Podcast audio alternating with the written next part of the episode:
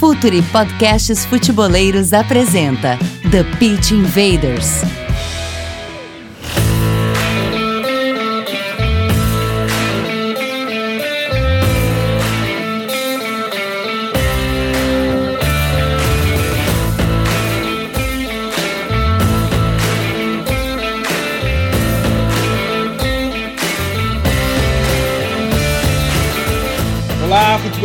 Futeboleiras! Olá, futeboleiros! Futuri Podcasts apresenta TPI 156. Meu nome é Eduardo Dias e eu sou o host no The Pitch Invaders.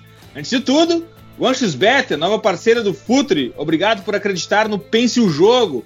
O Bet, todos têm sua chance, use a sua.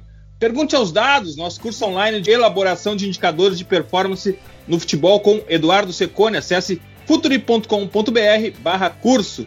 E Futuri Pro, departamento de mercado, scouting e análise de desempenho profissional do Futuri. Gaste menos e ganhe mais jogos. Hora da conexão, Myron Rodrigues, a estrela do Calcio Pizza, Dali Myron. E aí, presidente? Uh, estrela nem tanto, aqui a gente é um operário, trabalho de formiguinha, todo mundo junto em várias frentes. Futuri Pro, no, no agora no, no Calcio Pizza, aqui também, no, no Apoia-se, a gente tá em todas aí. E tem tudo para ser um baita papo, né? Como eu costumo dizer, falar com quem realmente faz o jogo é, é, é legal e a gente sai aprendendo, a gente sai aprendendo muito mais e espero que seja um baita papo nessa uma hora aí com convidado. Valeu, aqui com a gente o estreante, mas um invader também. Ele tá sempre por perto, Daniel Rohr, jornalista e gremista. E acima disso tudo, um invader. Seja bem-vindo, Daniel. Legal, legal. Obrigado, Eduardo. Obrigado, Myron. Cara, sim, eu não vou ser, não vou dizer que está sendo uma realização de um sonho, mas é, para mim é muito gratificante estar tá aí participando com vocês. Recebi esse convite do Vini, um convite um pouco é, inesperado e talvez temerário, mas vou fazer o possível para não, não atrapalhar muita conversa para aprender bastante com vocês, aprender direto da fonte. Para mim vai ser um prazer enorme aí a gente falar sobre isso. Que isso, Daniel. A gente vai aprender muito contigo nessa próxima hora. E o convidado de hoje, Francesco Barleta. A gente é uma honra quando a gente traz alguém que faz o jogo, que está na arena, no meio dos leões, coordenador das categorias de base do Grêmio. Bem-vindo, Francesco. Bom dia, bom dia a todos. É um prazer estar falando com vocês. É sempre para nós que que somos da base, é sempre muito gratificante a gente poder estar tá, tá conversando e estar tá falando um pouco sobre o trabalho das categorias de base, porque é, é, é essa é dessa amplitude que a gente precisa assim para estar tá explicando um pouco melhor os processos, procedimentos, enfim, e sempre tentando aí entregar melhores jogadores e mais qualificados aí para o profissional para ter sequência na, na carreira futebolística.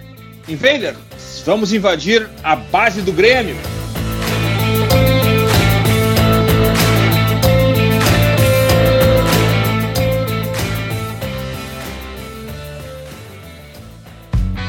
Está no ar o The Pitch Invaders, podcast semanal do projeto Futuri.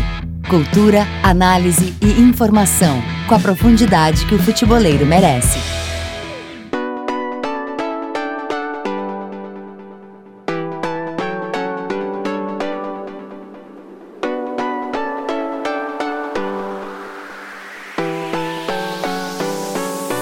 Bem, a gente, quando faz o The Pitch Invaders, sempre procura aprofundar temas e isso faz com que a gente aprenda muito sobre o jogo, sobre os bastidores do jogo, sobre o que acontece na preparação, no pré, durante e pós-jogo, porque a nossa função aqui é perguntar.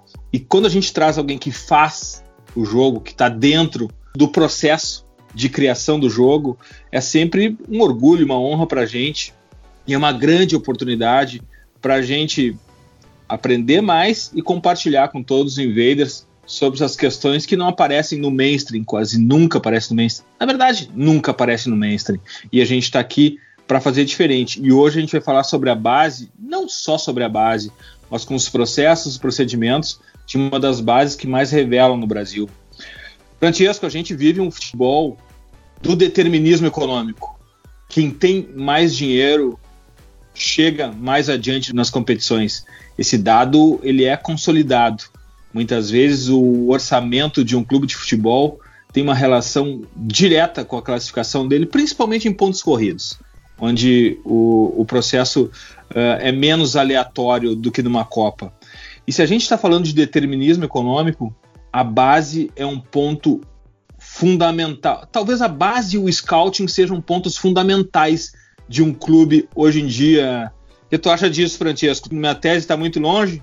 Olha, eu, eu, eu acredito que, que seja isso, né? Eu acho que quanto mais tu fomentar o trabalho de base e fazer com que ele é, seja produtivo para que os atletas cheguem no profissional e quanto mais tu fomentar o trabalho de dados, de análise, de pesquisa, de análise de mercado, enfim, é, tu, o teu risco de contratar jogadores é, inferiores é, é minimizado, né? Então, acho que são, são, duas, são duas questões muito importantes. Uma que vai analisar o mercado de fora e que vai te permitir analisar também o mercado, o mercado interno, que é o cliente interno ali da categoria de base, né? Então, eu acho que elas andam juntos, sim. É, sempre buscar os atletas na categoria de base e os atletas no mercado que se adaptem melhor às questões econômicas do clube e, e, e técnicas também. São dois trabalhos bem minuciosos que geralmente são feitos, né? E são, acredito eu, uma das é, molas do clube, assim, para impulsionar o desenvolvimento de um clube. Daniel, mais do que orgulho de um clube, identidade do clube, base hoje também é questão estratégica, também é ponto fundamental de um clube na época do determinismo econômico, né, Daniel? É, sem dúvida, sem dúvida, Eduardo. Eu acho que assim, para quem é gremista e para quem torce para qualquer clube, é, é muito gratificante tu ver atletas saindo da tua categoria de base e chegando a ser protagonistas do, do clube, né? Uma coisa que a gente sempre sonha e quando a gente vê aplicado na realidade é, realmente muito gratificante. Por exemplo, o Jean-Pierre, aí, esses tempos, publicou lá uma foto dele na, no Sub-12, Sub-13 do Grêmio, e logo depois de, de, ser protagonista de um jogo de, de Libertadores, né? Isso é, é o que todo clube almeja e, e para quem, quem vive o clube, uh, isso sem dúvida é, é, muito gratificante. E falando um pouco sobre esse determinismo econômico, Eduardo, não sei se, se já seria legal a gente falar agora é, Sempre legal. Então, uh, eu conversei para me preparando para o podcast. Eu, eu lembrei de um post do, do Alexandre Perim, que no Twitter ele está como Aia Esportivo, e ele faz um compilado de todas as vendas da história da dupla Grenal, transferências de jogadores. E aí, uh, nos últimos anos, o Grêmio assumiu o, a primeira posição dessa lista com a venda do Arthur e a gente se pegar esse, essa tabela que é compilada por ele, a gente percebe que das cinco maiores vendas da história do Grêmio, quatro foram de 2017 para cá. São elas o Arthur, o Pedro Rocha, o TT e o Wallace. O único desses cinco primeiros que não está de 2017 para cá é o Fernando, Fernando, não, Mário Fernandes, desculpa. Mário Fernandes foi vendido em 2012 para o CSKA. É o único cinco, das cinco maiores transferências da história do Grêmio. O único que não é de 2017 para cá é o Mário Fernandes, foi vendido em 2012 para o CSKA Moscou. Isso mostra não apenas que está dando muito certo uh, o trabalho da, do Francesco e também de toda a base gremista, mas também que está se transformando numa fonte de receita uh, essencial para o clube, né? Para o clube ter aí seu terceiro ano de superávit, está colocando as contas em dia, está conseguindo uh, manter uma folha salarial competitiva, tudo isso passa por esse trabalho da base que está sendo, está recebendo sequência. É uma coisa que a gente vê que vai ser duradouro. E aí, Francesco, isso certamente não é aleatório, né? Conta pra gente qual foi o ponto de inflexão, o que, que aconteceu, onde foi o exato momento que o Grêmio muda a chave e começa a desenvolver jogadores para o mercado? Eu, é, o ponto que eu vejo assim foi em 2014 teve uma, uma mudança da, da, da ideia de jogo e da filosofia aqui de, de trabalho e que iniciou lá um processo de ter equipes com maior posse de bola, com maior é, é, desenvolvimento de, de, de, trabalho, com jogadores mais técnicos, né? E a partir de 2015, e aí eu coloco nesse primeiro ponto aí a, a entrada do, do presidente Romildo, ela foi fundamental porque ela, ela tirou da base aquele aspecto de que temos que ganhar para ser um aspecto de temos que formar, né? E, e em 2015 se criou várias alternativas para isso, entre elas o grupo de transição, foi formado em 2015, para justamente esses meninos que é, ou passaram a idade de júnior, ou já tinham completado seus estímulos, como no, no na sub-20, e que ainda tinham idade de júnior, para que pudessem dar um passo a mais e já começassem a transitar para o profissional. E com isso acabou estreitando muitos laços com a categoria profissional.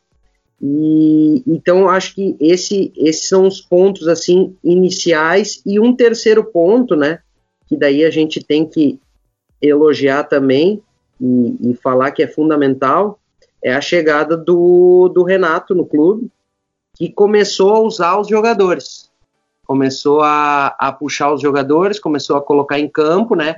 Que isso é muito difícil também. É, o, o, treinador do profissional tem que apostar no trabalho também, e por isso que eu falo bastante, que eu, estou aqui desde 2003, e eu posso dizer que é, é, foi o treinador que mais apostou nesse tipo de trabalho, de colocar os atletas.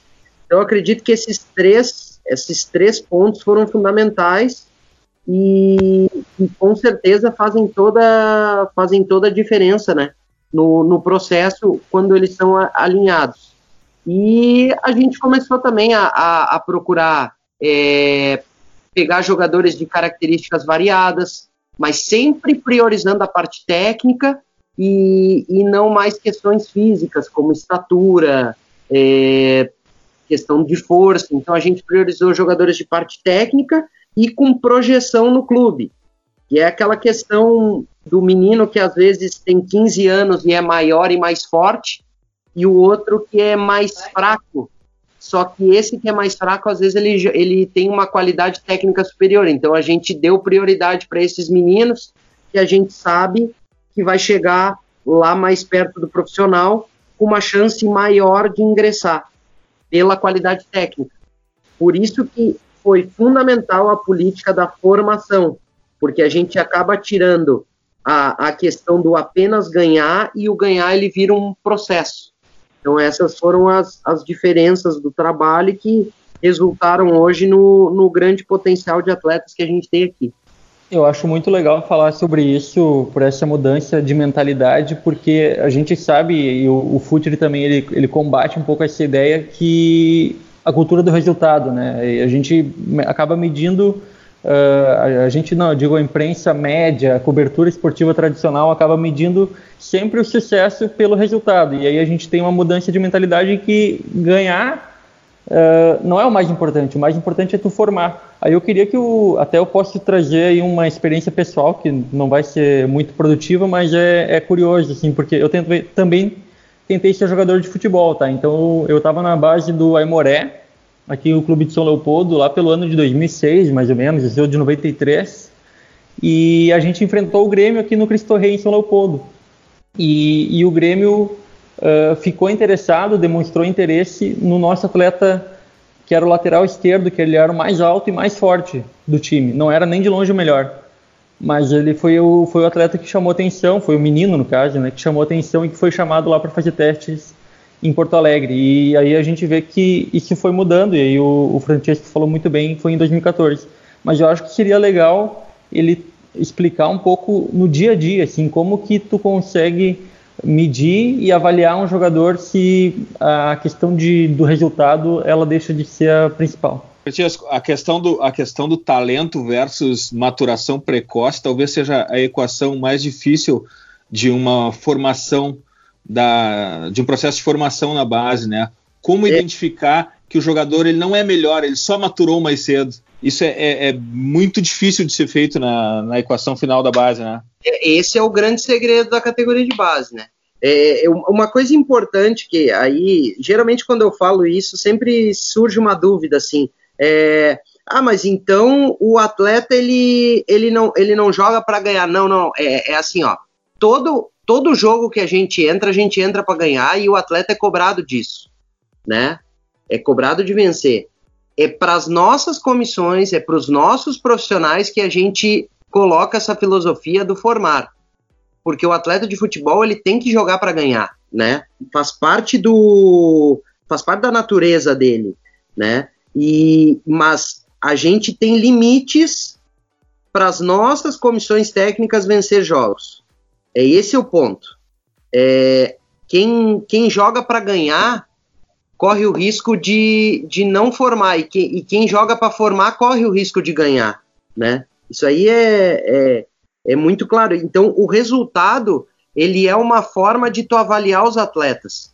E é importante tu criar vários estímulos de jogo dentro da, dentro da categoria de base. Então, é, uma das alternativas que a gente achou, a gente acabou saindo dos estaduais sub-15, sub-17. Para que isso? Para justamente esses atletas a gente conseguir fazer mais estímulos diferenciados, não só do estadual. Então, ter jogos aqui que a gente faça amistosos em São Paulo, depois em Santa Catarina, depois na Argentina, depois no Uruguai. Agora a nossa sub-17 está jogando um torneio na Colômbia, que é um torneio lá grande, que é tipo uma Copa São Paulo, um modelo de Copa São Paulo lá na Colômbia. Então a gente procura, é, fomos para o Equador, jogar uma metade do mundo. Então a gente está procurando expandir esses horizontes de, de maneiras de se jogar, de escolas diferentes, para avaliar os atletas. E também a gente tem avaliações trimestrais aqui, que são como conselho de classe de escola, onde todos os setores trazem os dados dos atletas, desde o setor é, da fisiologia, com os dados de maturação, até o setor da pedagogia, né? E aí entram os dados. O nosso CDD aqui, a nossa Central Digital de Dados, ela tem todos os dados dos atletas quanto a quanto a produção deles nos jogos, nos diferentes jogos, e, e gráficos de impacto que seriam assim, ó, qual o impacto dele tanto defensivamente como ofensivamente e, e quando ele atinge um equilíbrio, sabe? Então esses impactos que, que o, o, jogador ele tá, ele tá sendo útil ofensivamente, defensivamente, está sendo um jogador completo ou não está contribuindo nada no jogo? Mesma questão em relação a posições, né? É um, é um atacante que finaliza muito, é um atacante que finaliza pouco, até para juntar esses dados e a gente ver possibilidades de, às vezes, trocar ele de posição. Às vezes é um jogador que, numa avaliação, ele vai chegar é, a uma estatura X. Eu vou dar um exemplo aqui de um jogador que a gente fez isso, o, o Darlan, que está no profissional. O Darlan era um segundo, sempre foi um segundo volante, mas pela estatura dele, é, chegando no profissional, dependendo do treinador que fosse, é, ele dependeria muito de gosto.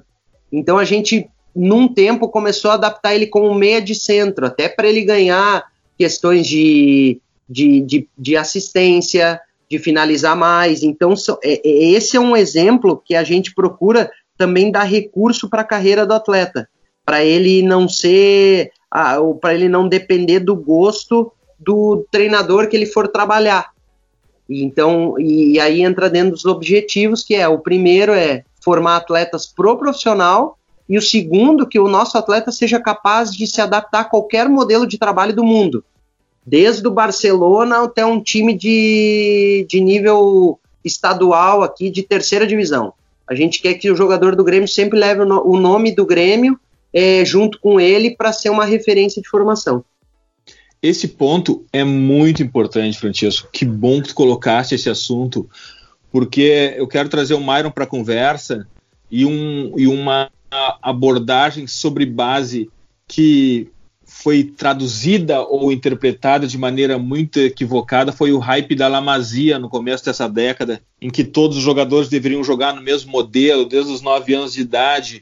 As pessoas simplesmente esquecem de uma força de mercado que o Barcelona não precisa vender jogador para ninguém e não vende jogador para ninguém. Então ele faz jogador para o time dele e pronto. E o Grêmio acerta muito ao fazer jogadores para o time, mas para o mercado, que é o que vai trazer dinheiro, vai potencializar o time, vai potencializar a base profissional e o clube vai crescer como todo, né, Mairo? Então, saber interpretar o método Lamazia principalmente no sentido de que ela não serve para todo mundo, é o fundamental naquele hype que começou nessa década e afundou muita base. É, o Grêmio ele é meio camaleônico no, no jeito de formar jogadores. Forma o Arthur, que é um, meia mais de controle. Forma o Matheus, que é um meia que tem um combate, tem um controle. Forma o Luan, que é um falso 9, é um 10 de alto, altíssimo nível, tem os pontas que aí já são mais um pouco parecidos, e aí onde eu queria chegar.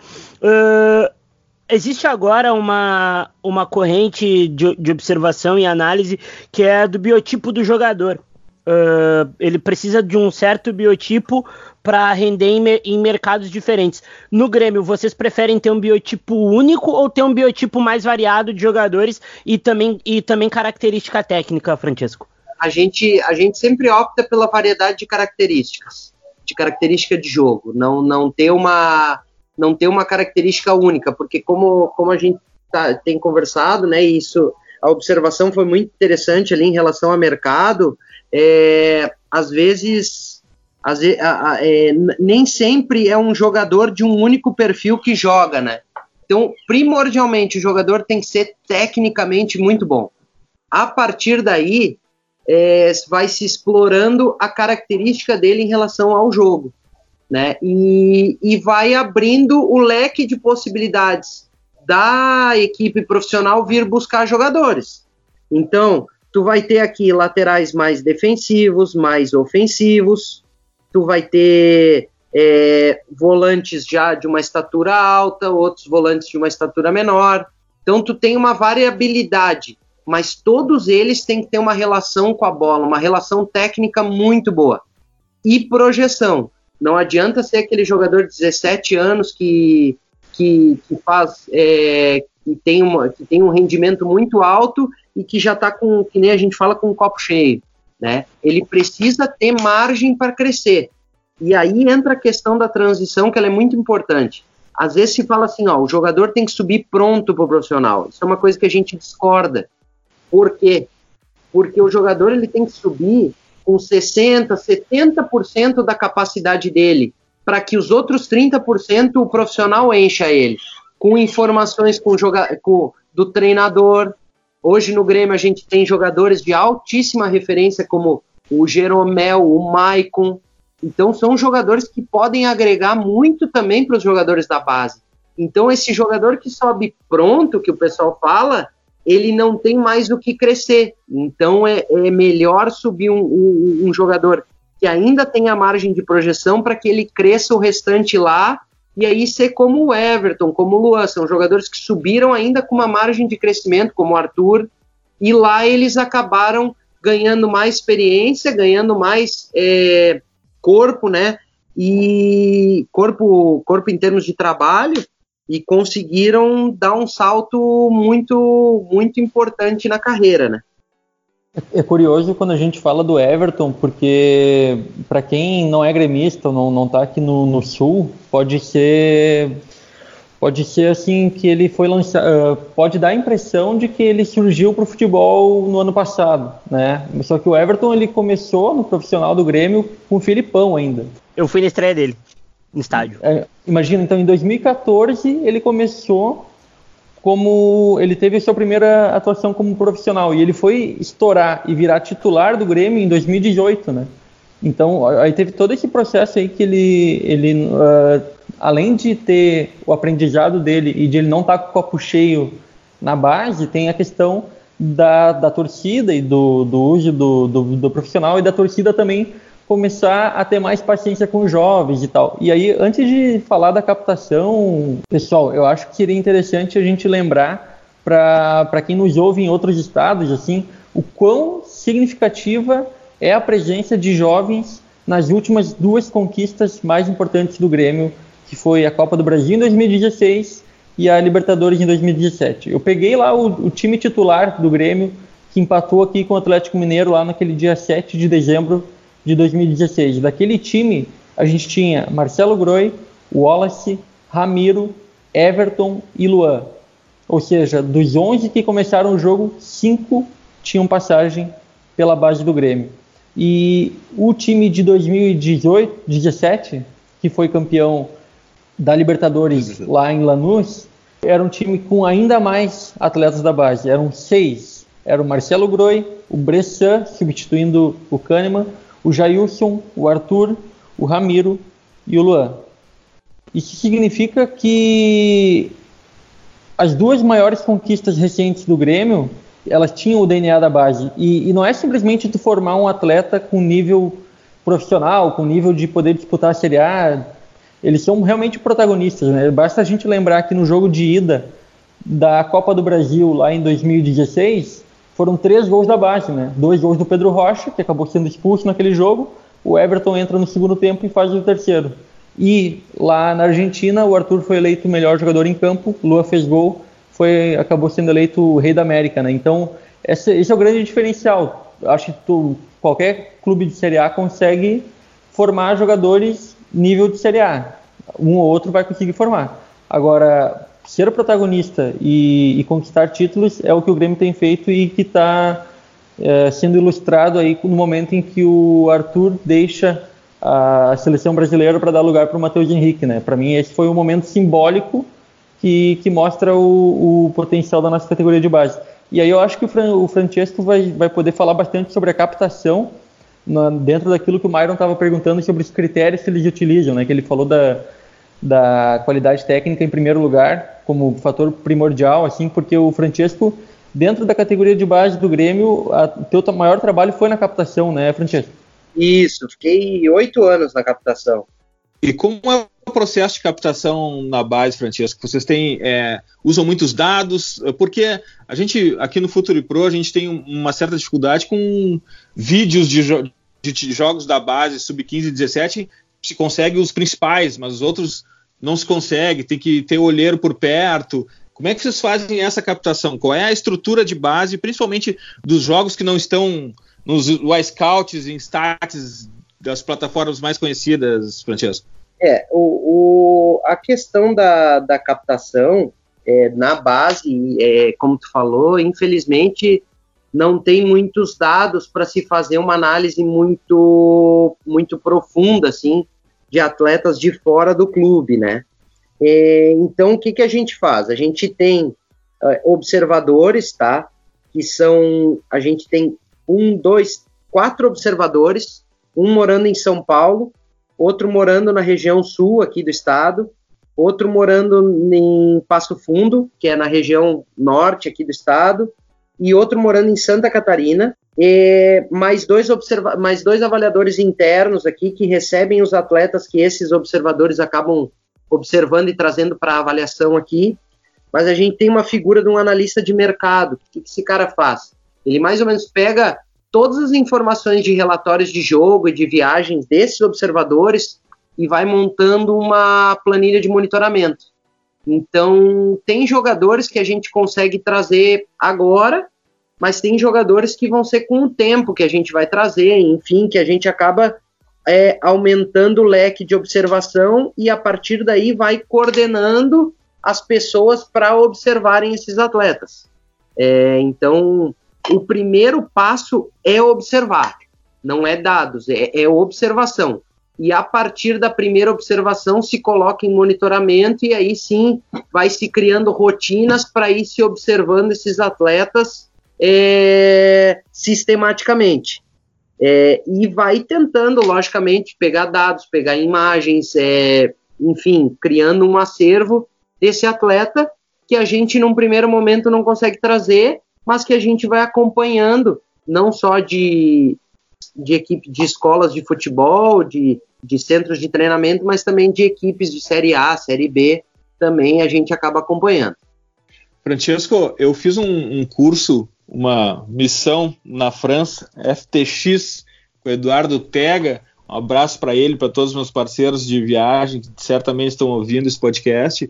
E a gente, dentro da Federação Francesa, é claro, vou fazer um parênteses aqui para dizer, é claro estamos falando de um contexto diferente, contexto de nível social, nível econômico, de distâncias completamente diferentes.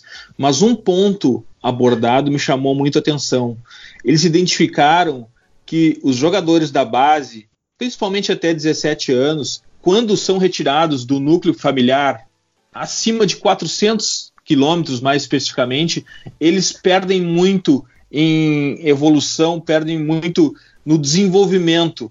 E lá, no caso, eles têm preferido manter jogadores em academias de futebol próximos da sua família para explorar um desenvolvimento maior até a cidade. Só então depois eles vão para centros maiores. É claro que a gente está falando de um contexto europeu, em que muitas vezes a gente está tirando os jogadores de um conforto familiar que talvez no Brasil não aconteça. Talvez no Brasil, ao se retirar um jogador que pode viver até num, em, em uma zona de vulnerabilidade, de risco de, de, se perder para o crime ou para qualquer outra questão e trazer para o clube, por maior que seja a distância, uh, isso tenha um efeito positivo por aqui. Vocês conseguem identificar distância de jogador para trazer ele para a base? Isso tem algum efeito? A distância da família, Francesco?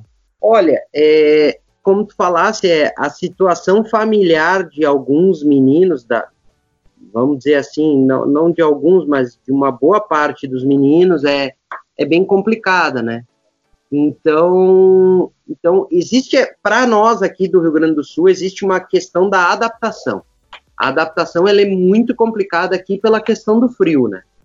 Então, isso aí é, é, bem, é bem relevante. Antes do fator social, ainda a questão do frio, né? A gente tem observado algum, alguns comportamentos interessantes, como, por exemplo, atletas do, da região centro-oeste, do Ceará, não só pelo Everton, mas por outros meninos que a gente tem aqui, e de São Paulo, Paraná, Santa Catarina e do próprio Rio Grande do Sul, se adaptam melhor aqui do que meninos de outros estados, por exemplo. É, a adaptação é em relação a clima, em relação à temperatura. O Ceará eu não sei porquê, mas, mas como a gente tem, como a gente tem uma, uma boa, uma, boas experiências em relação a isso. E alguns meninos, assim, a questão social ela é muito forte aqui, né?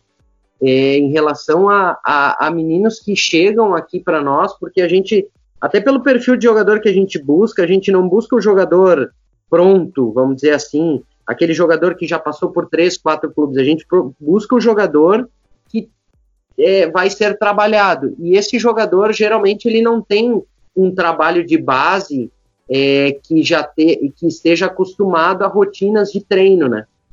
E, e isso é bem, é bem comum chegar aqui meninos sem noção é, básicas de, por exemplo, é, onde guardar suas roupas. Então, é, às vezes chegam meninos aqui faltando um documento, dois documentos, sabe? Chegam apenas com a identidade, com uma certidão de nascimento é, já é, rasgada. Então, isso faz parte do nosso trabalho também.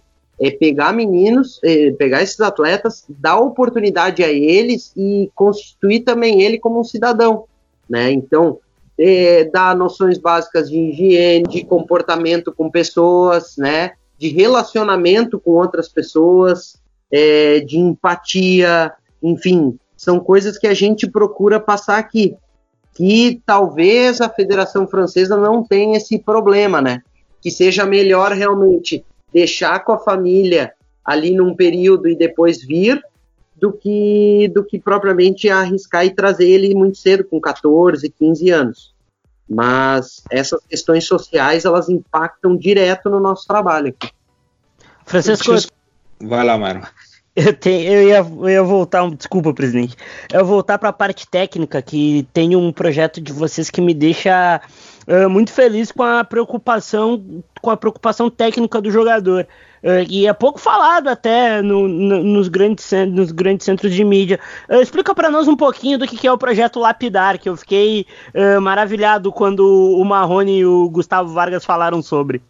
É, o, o, Lapidar é um projeto que ele é um projeto é, estritamente técnico, né? que visa, visa o desenvolvimento especial dos atletas. Então, não é um projeto que só visa é, finalização, passe e domínio, é, fina, é, ele visa coisas diferentes dentro do trabalho. Então, tipos de finalização diferenciadas, é, tipos de domínio, tipos de condução de bola diferenciadas para dar recurso para os atletas. E tem também a parte dos atletas que tem um, um, um, ponto fraco, eu não, nem chamo de defeito, mas às vezes os meninos têm ponto fraco, que a gente procura corrigir dentro desse trabalho. Assim como procura é, os pontos fortes também do atleta, a gente costuma também tentar otimizar eles, para que sejam pontos de referência do atleta. É, então, essa é a ideia do projeto Lapidar. A gente parte de um princípio que não existe atleta perfeito.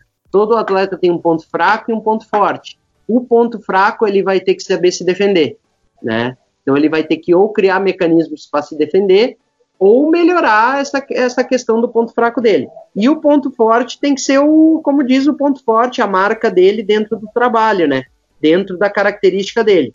Então o lapidar ele vem com essa ideia junto com o CDD que busca as imagens dos atletas nos jogos, então é um trabalho conjunto que se faz tentando otimizar as características dos atletas. Francesco, eu tenho uma dúvida que eu queria tirar contigo, uma curiosidade, na verdade, são dois temas do mesmo assunto, são dois subprincípios da mesma raiz.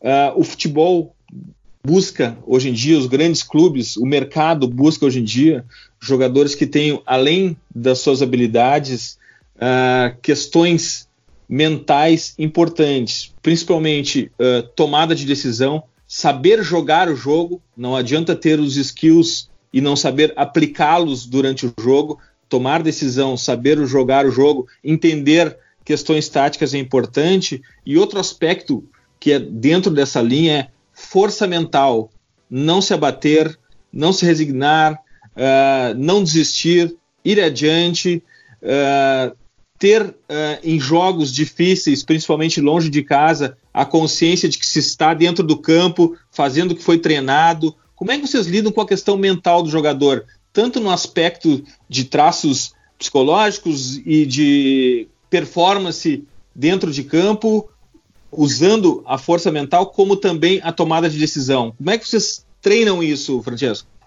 A força mental é basicamente o que a gente fala aqui de competitividade, né? Que o jogador tem que ser competitivo. É, a variação de estímulos, ela já testa isso. Então, tu tem estímulos diferenciados de jogar contra um, um time de fora, um time aqui da América do Sul, um time da Europa, são questões que vão medir a tua capacidade de competitividade e com isso acaba medindo também a capacidade de discernimento de jogo, o que, que precisa para cada jogo, né? Então, a gente procura estimular muitos meninos em relação a isso. A gente tem aqui o setor psicossocial, o trabalho da psicologia, que é, é, ele é muito importante porque ele busca no atleta qual o, o canal de aprendizagem dele, né? E a gente bate muito isso antes da tomada de decisão. A gente bate numa coisa que é a capacidade de aprendizagem. Que quanto o atleta ele tem a capacidade de é, ou, é, ouvir e apreender aquilo que ele está recebendo de informação. E se ele está recebendo da maneira apropriada, porque tem meninos que às vezes recebem é, recebem melhor ouvindo, outros vendo, outros é, mostrando para ele. Então, são, são questões que são variadas e a gente procura tratar de atleta para atleta, né? Para que justamente cada um tenha o seu canal de aprendizagem melhor, para daí a gente entrar na questão da tomada de decisão, para daí a gente entrar é, antes da tomada de decisão na capacidade de concentração do atleta, porque como a gente conversou antes, a gente recebe muitos meninos com dificuldades é, culturais, enfim.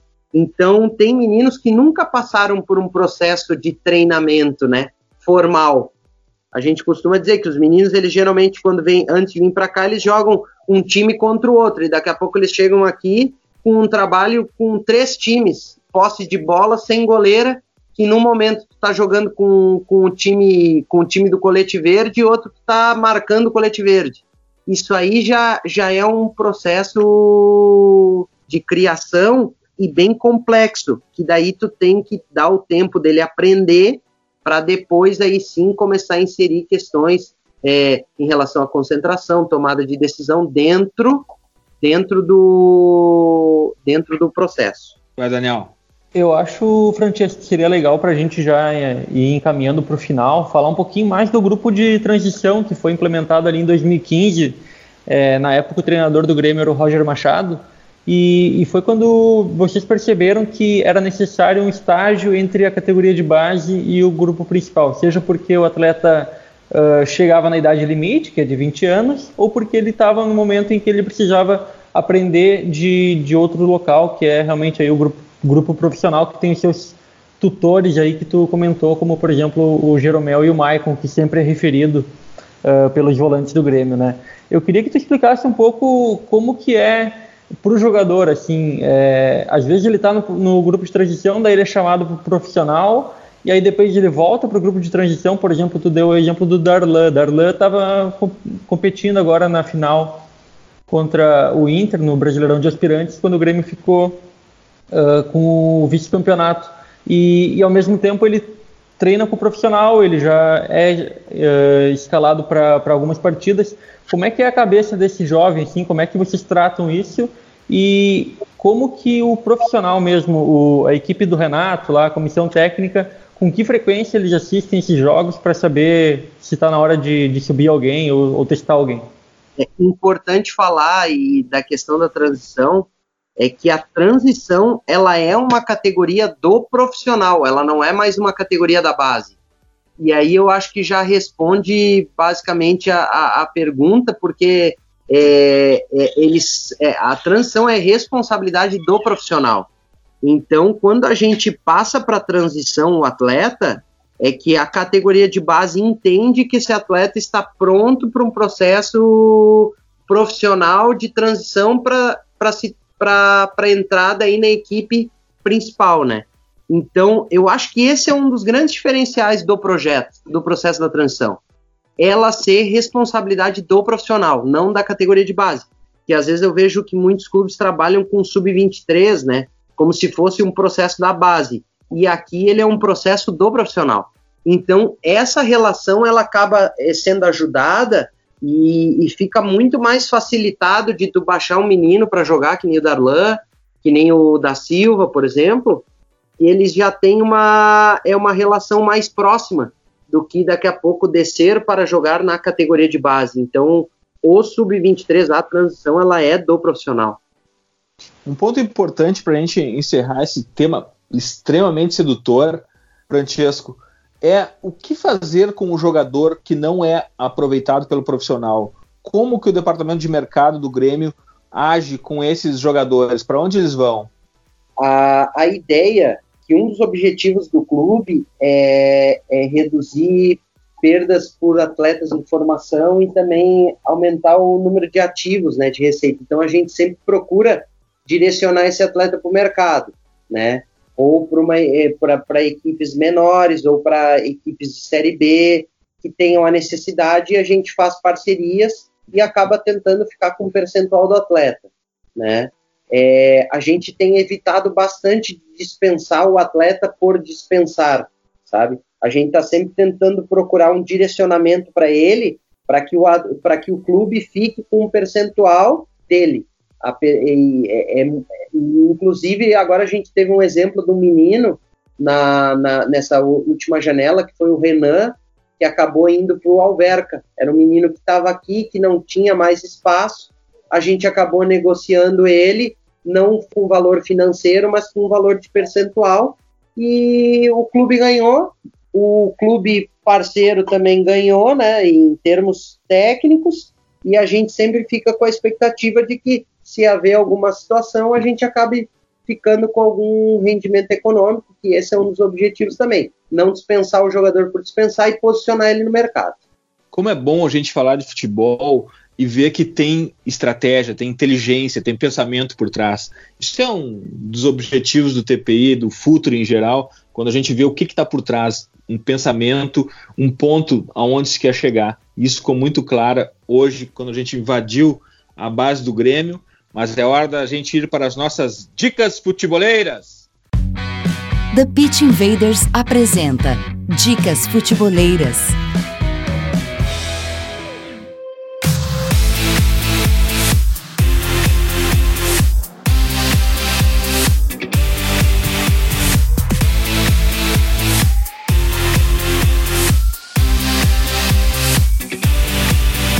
Minha dica dessa semana é um tema que eu sou apaixonado e que tenho a felicidade de trabalhar todo dia no Futuri Pro. Inclusive, quem me passou essa foi o Léo Gomide, nosso invader, nosso parceiro. How Advanced Analytics Can Help Teams Win On and Off the Pitch. Como a análise avançada pode ajudar times a vencer dentro e fora do campo. Dos caras da Stats Bomb, que frequentam quase que semanalmente aqui as dicas futeboleiras, no YouTube do World Football Summit Procurem lá em inglês, mas larga uma, uma legenda em português ali, tem como entender tranquilamente. A ideia é fácil de ser passada e é um tema muito sedutor. Myron, tua dica futeboleira? Agradecer antes ao Daniel e ao Francesco. Francesco, mande abraço pro Gugu e pro Marrone, que são meus amigos faz tempo. Minha dica futeboleira é uma entrevista do Roger Machado, que deu aquela baita explanação no, no final de semana após Bahia e Fluminense. Minha entrevista é com. Minha dica é uma entrevista que foi para revista Época do Roger Machado com Elton Serra, que é outro grande amigo nosso aqui, falando sobre racismo no futebol, como o Roger vê a sociedade. É sempre bom a gente ter essa veia mais uh, social no jogo também. Agradecer a todo mundo que cola com a gente. Tamo junto sempre no que precisar, né, presidente? Tamo aí para debater o que, o, que, o que vier. Valeu, valeu, valeu. Quando precisar, eu posso chamar? Claro, ah, já vai chamar daqui a pouco já. Graças, Mairão. Valeu, presidente, eu que agradeço. Daniel, tua dica futeboleira? Então, eu, o Myron trouxe essa dica social eu vou trazer um pouco uma dica política para sair um pouco do campo e bola, se vocês permitem, né? Uh, a Trivela publicou nessa semana um, um, texto em que explica um pouco como o Guardiola virou a face do movimento separatista catalão. Uh, eu não vou entrar em detalhes aqui do, do desse, desse embrólio político que está mas a gente sabe que a Catalunha quer se separar da Espanha faz, faz muitos anos, né? E essa semana teve alguns, uh, alguns protestos, teve uma condenação de líderes separatistas lá que, que gerou alguns protestos mais violentos e o Guardiola surgiu aí como a face de um movimento separatista uh, pedindo para outros países, outros grupos intervirem para conseguir uma solução democrática uh, pacífica e política lá dentro da, da Catalunha e da Espanha desse, nesse conflito que está ocorrendo lá. Eu também queria agradecer bastante pela oportunidade de conversar com vocês. Que nem eu falei, para mim é muito gratificante, porque eu sou ouvinte desde lá o SoundCloud, desde os primeiros episódios, sempre me identifiquei muito com, com a proposta do Future e para mim estar tá, tá participando hoje é um prazer imenso. Fico à disposição quando precisarem é, de um ouvinte premiado de novo. Tá? Muito obrigado. Daniel, puxa, muito obrigado pela tua presença. Pra gente é uma honra saber que tu tá no time, que tu tá com a gente, tá remando junto, tá levando a nossa forma Pense o Jogo adiante. Muito obrigado, que bom que tu tá aqui com a gente. Francesco, tua dica futeboleira? A minha dica é um livro que, que era um programa de TV chamado Hablemos de Futebol. É um livro muito legal, que ele é um livro antigo, que eu acho que sempre que tiver uma feira, é um livro argentino, e eu acho muito legal porque ele coleta entrevistas dos treinadores da época, como o Passarella, o Maturana, ou até do Parreira, né? E é um livro que trata o futebol de uma maneira muito humana, assim, muito relacional, e é uma das um dos livros de cabeceira meu, que eu sempre me baseio muito por ele, porque eu acredito muito nessa relação humana de futebol e, e, de, e de interação, né? Então é a minha dica e queria agradecer a oportunidade de estar falando com vocês e me colocar à disposição aí para qualquer situação que, que, que, tiver. Francesco, quando o TPI virar um livro, certamente esse vai ser um capítulo especial, porque falar de base, falar de pensamento estratégico, falar de inteligência de mercado, para a gente é muito sedutor. Obrigado pela tua presença, obrigado por poder contar contigo, tu despender esse teu tempo, compartilhar teu conhecimento com a gente. Valeu, foi demais. Obrigado, obrigado pela oportunidade. Invaders, nós somos o Futuri e temos um convite para vocês. Pense o jogo. Até a próxima, The Pit Invaders.